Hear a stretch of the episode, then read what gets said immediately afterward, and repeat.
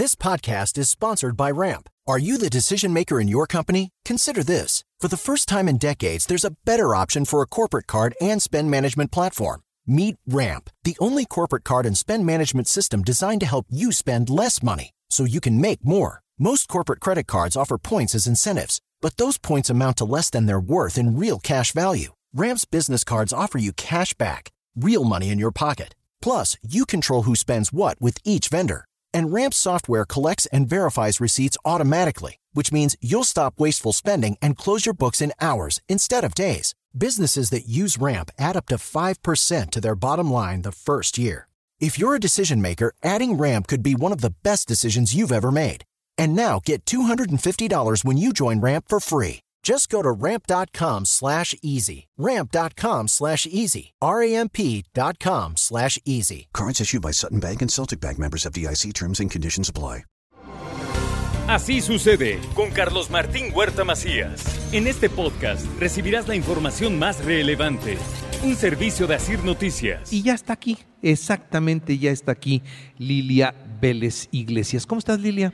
Hola Carlos, buenos días, muy bien. ¿Tú qué tal? Yo acá esperando a ver qué es lo que nos traes. Te escucho con atención. Pues justo Carlos, un poco a partir de lo que dicen los comentarios, a mí me parece que es muy grave lo que está pasando en el país y pues el presidente yo lo veo lamentablemente muy inmovilizado, Carlos, más preocupado pues por el tema electoral que va a pasar en la elección, eh, impulsando evidentemente a su partido y mientras Carlos el país pues em, empeorando en términos de condiciones y especialmente en el asunto de la seguridad. Hemos normalizado, Carlos, todo el tema que tiene que ver con la inseguridad y las políticas públicas fracasadas, hay que decirlo, desde hace años, no solo en este sexenio, pero que me parece que en este sexenio se han ido eh, pues agravando la situación que estamos viviendo con la estrategia seguida por el presidente, que sí, tiene que ver con la profundización de la militarización, pero también pues con esta estrategia de abrazos y no balazos, que resume en realidad una falta de, eh, de qué hacer frente a, a la delincuencia organizada.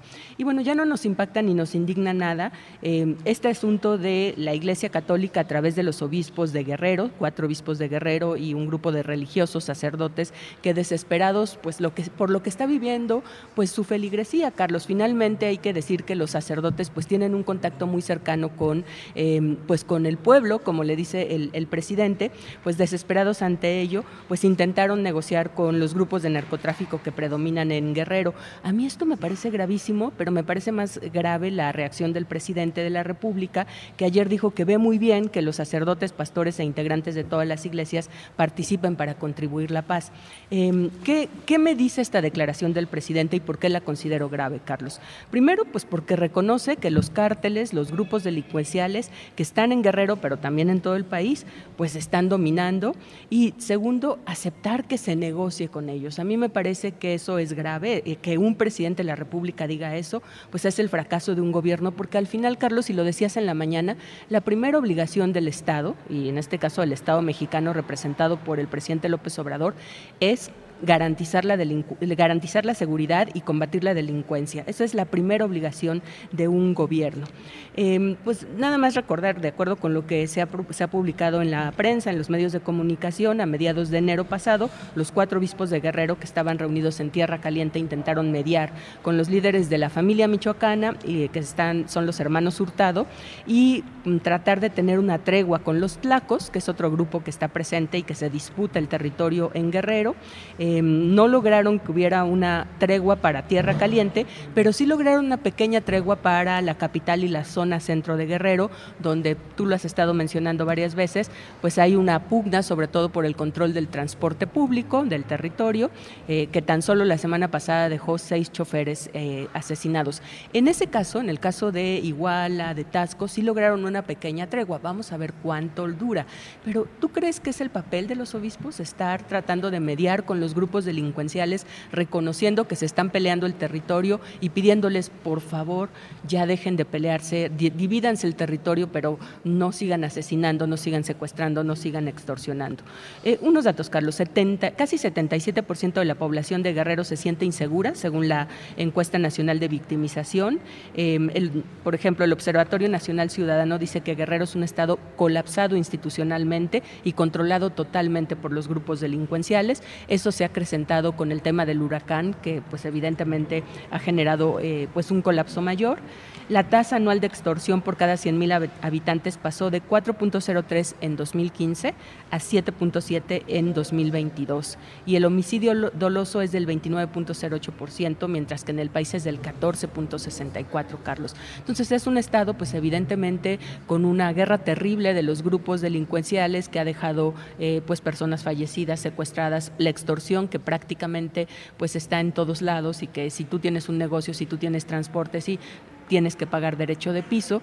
Entonces, Carlos, a mí me preocupa muchísimo que no veamos esto. Se suma a la, a la huelga o al paro de los transportistas con estos datos que ya mencionábamos la vez pasada. Cada hora en este país hay 1.6 robos a transportistas y 38 delitos diarios al transporte, 86% de los cuales son violentos. Eso generó alrededor de 150 choferes asesinados solo el año pasado, Carlos, y lo que platicábamos la vez pasada, cada vez los robos son más y más violentos. Ya no se conforman con llevarse la mercancía, sino que ahora golpean, secuestran o asesinan a los choferes. Entonces, pues por supuesto que el sector está preocupado, está enojado y está demandando del gobierno de la República y de los gobiernos de los estados, porque hay carreteras estatales y autopistas federales, pues una respuesta, Carlos. A mí me parece que la realidad nos está alcanzando y que por más que digamos que no, pues ahí está. Y si no ponemos eh, una estrategia, una serie de políticas públicas adecuadas, Carlos, no sé a dónde vamos a llegar como país.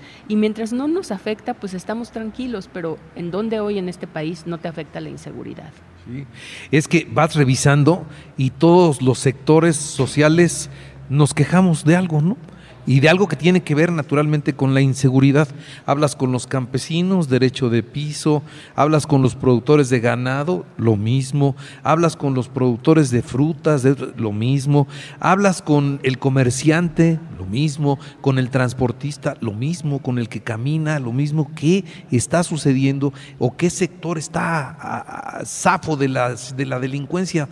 Ninguno. Pues no, ninguno, ¿no? Prácticamente todos estamos expuestos de una u otra manera y pues no ha habido una estrategia adecuada. Eh, yo insisto, no es desde este gobierno, pero sí me parece que en este gobierno se ha agravado porque la estrategia sigue siendo la misma y un poco, eh, pues también ignorar lo que está pasando. Entonces eh, se sigue presentando, Carlos y no solo, ¿quién no conoce a alguien que haya sido asaltado, por ejemplo? ¿Quién no conoce a alguien que eh, le robaron en su negocio? En fin, eso nos lo dice todos los días. Y en el caso del transporte, pues no solo son los transportistas, cualquier persona que circula en una autopista, pues tiene el riesgo de ser asaltado.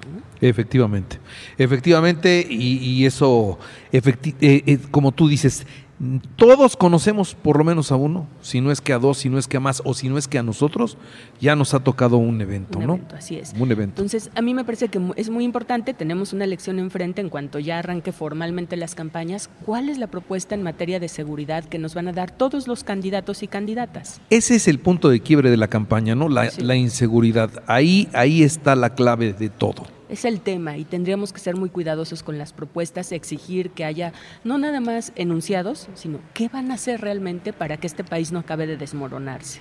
Efectivamente. Muy bien. Pues Lila, Lilia, muchas gracias. Gracias a ti, Carlos. Muchas, muchas, muchas gracias. Así sucede con Carlos Martín Huerta Macías. La información más relevante, ahora en podcast. Sigue disfrutando de iHeartRadio.